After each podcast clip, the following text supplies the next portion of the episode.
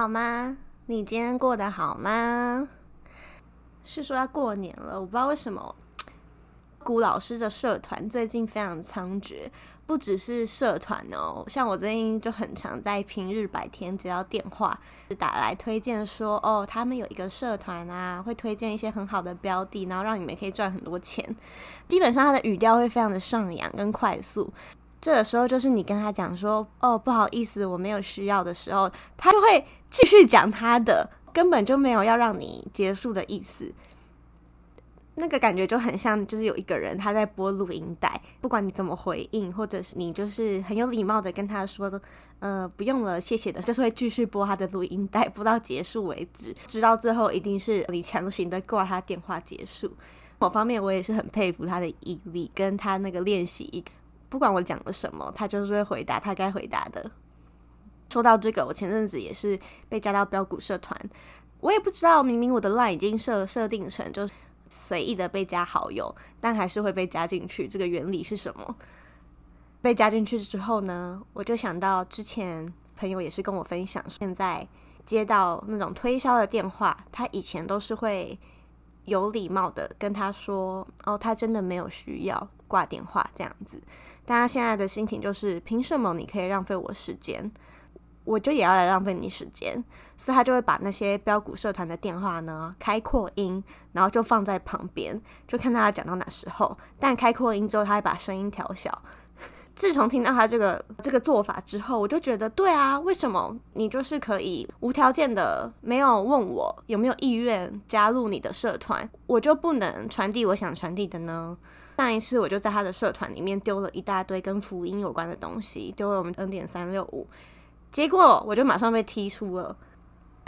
真的是都没有想让我分享诶，只想分享自己的群。我记得据说这些群组呢会有暗装，对，的确我那时候有看到暗装，里面会有几个人不会马上说这个老师很好，他们会用比较迂回的方式来说哦。这个老师好像有师承过哪里哪里，然后那个师承老师就是蛮专业的，很厉害，然后因此赚了一大堆钱。据说他们里面的群组里面会有个人设叫“可爱小秘书”的部分，可爱小秘书的做的事情就是不断的附和别人讲话，所以他们里面的暗装会有好几个角色。朋友跟我分享过，就是他会把里面的人踢掉，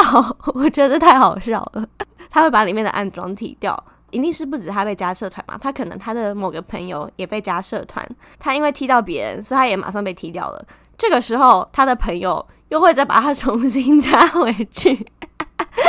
他再继续踢人，就是蛮闲的啦，就觉得好笑啊。这个朋友也跟我分享过，因为 Telegram 里面其实不像 Line，就是可以设定成，可以设定成。你要被加入社团需要审核，加入一个社团就是直接被加进去了，所以你就很容易，你今天一打开就看到一大堆什么什么标股陈老师或什么什么什么赚大钱之类的股票社团，而且他们很坏的是，因为他们都在股癌的群组里面，他们就会从股癌的好几万人里面捞名单。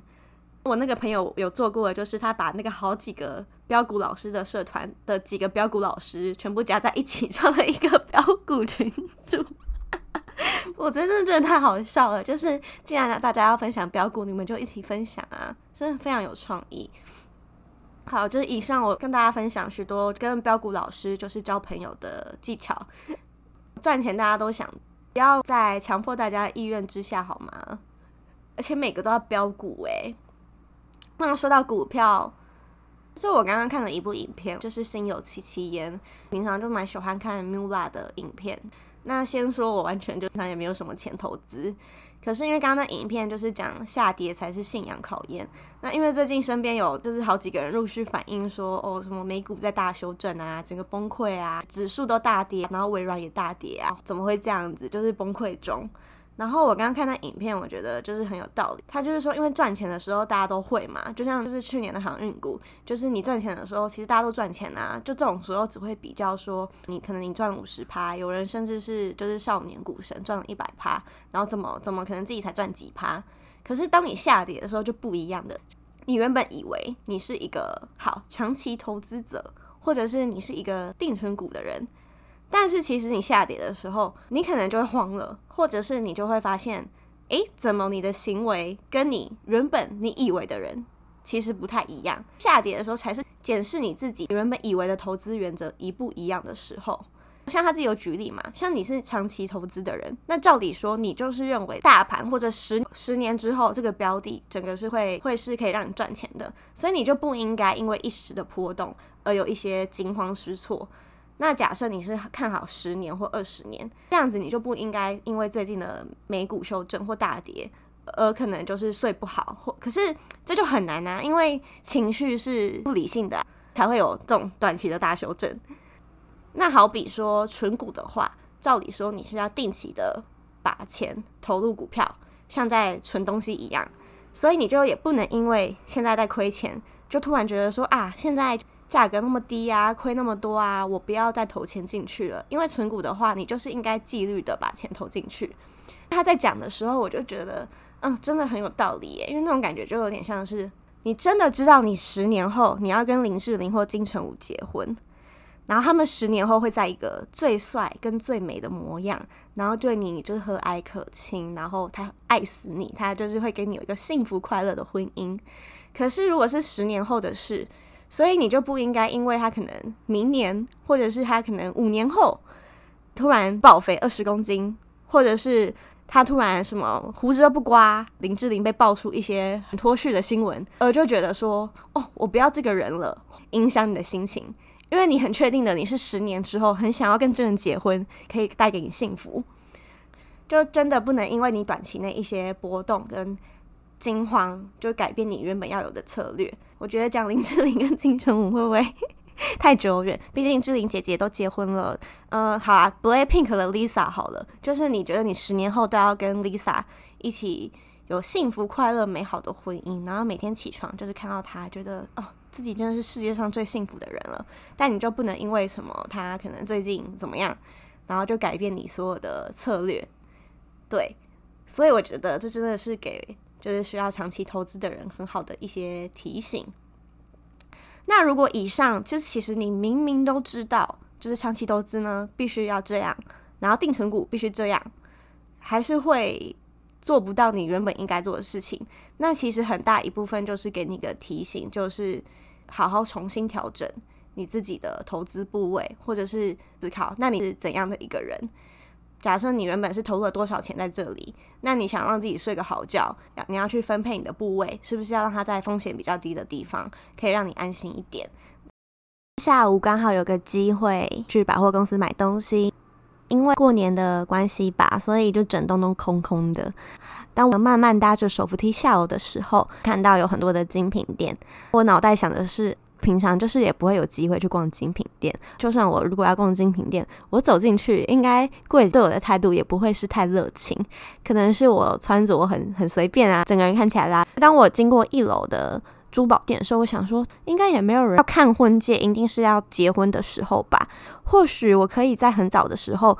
吸引力法则说，如果你要有吸引什么来靠近你，你要很具象化你喜欢什么，很清楚的知道我想要哪个婚戒，我要什么样的款式，要多少钱，这个是最好的。你最好就是脑袋都已经知道它是什么牌子啊，什么样样子啊，好教育，甚至你都可以想象你戴这个婚戒的样子，这样你真的就可以戴到那个婚戒。当时说你是没有自信的人，你只要每天都假装你是有自信的人，有自信的人，终究。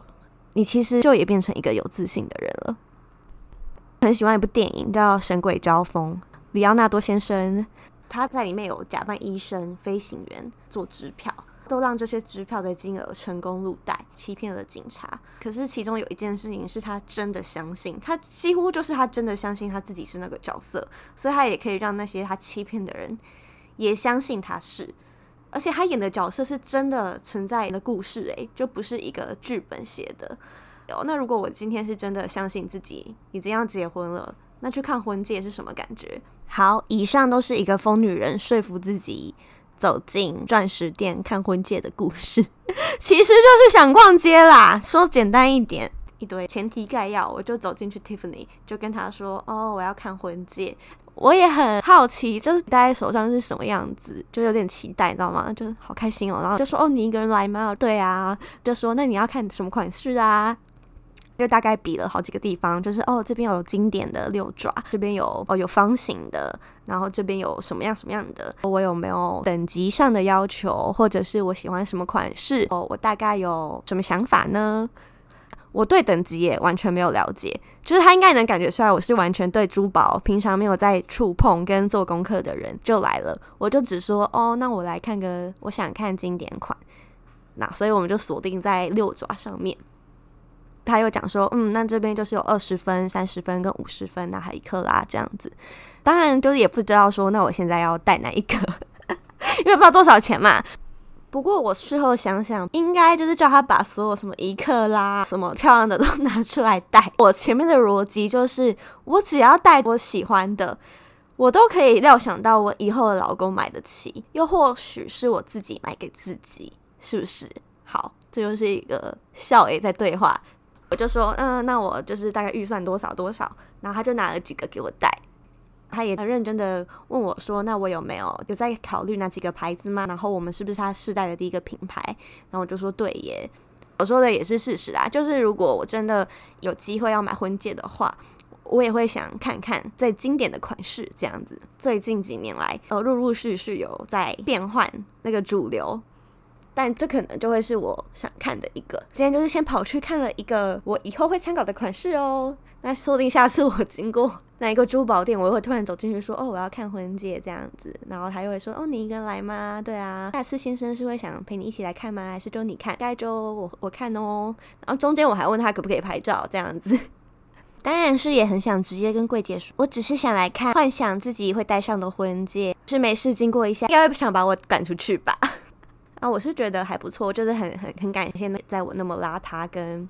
对珠宝毫无研究的状况下，还是很认真的介绍那个柜姐。如果要买要快，如果到二月的话，哇，嗯不就是隔几天就二月？Tiffany 就是有宣布，就不管是国内还有国外，二月要全面涨价，就所有的东西要涨十趴。我觉得十趴很多诶、欸，十万变十一万诶、他是说国外还没有宣布时间，那有据说传闻可能二月十三号会开始涨价，这个数字的确是很巧妙的，毕竟是在情人节的这个分水岭，赶快在涨十趴前，如果他确定要去 Tiffany 买戒指，买起来十趴也是那个可以省下来去一趟，嗯，什么花东小旅行的金额。好啦，新的一年，祝大家新年快乐，阖家平安。几天休假可以好好的休息，享受跟家人相处的时间。那如果如果一年才见一次的家人，然后会询问你说：“哦，什么交男女朋友了没啊？啊，要结婚了没呀？啊，有没有要生了没？”如果不管达成哪一个，他又会再问下一个阶段的。哎，这个时候真的要在心里告诉自己，微笑以对。这就是你一年只会见到的亲戚一次。谢谢你听我的频道，喜欢的话分享给你的朋友哦。新年快乐，拜拜。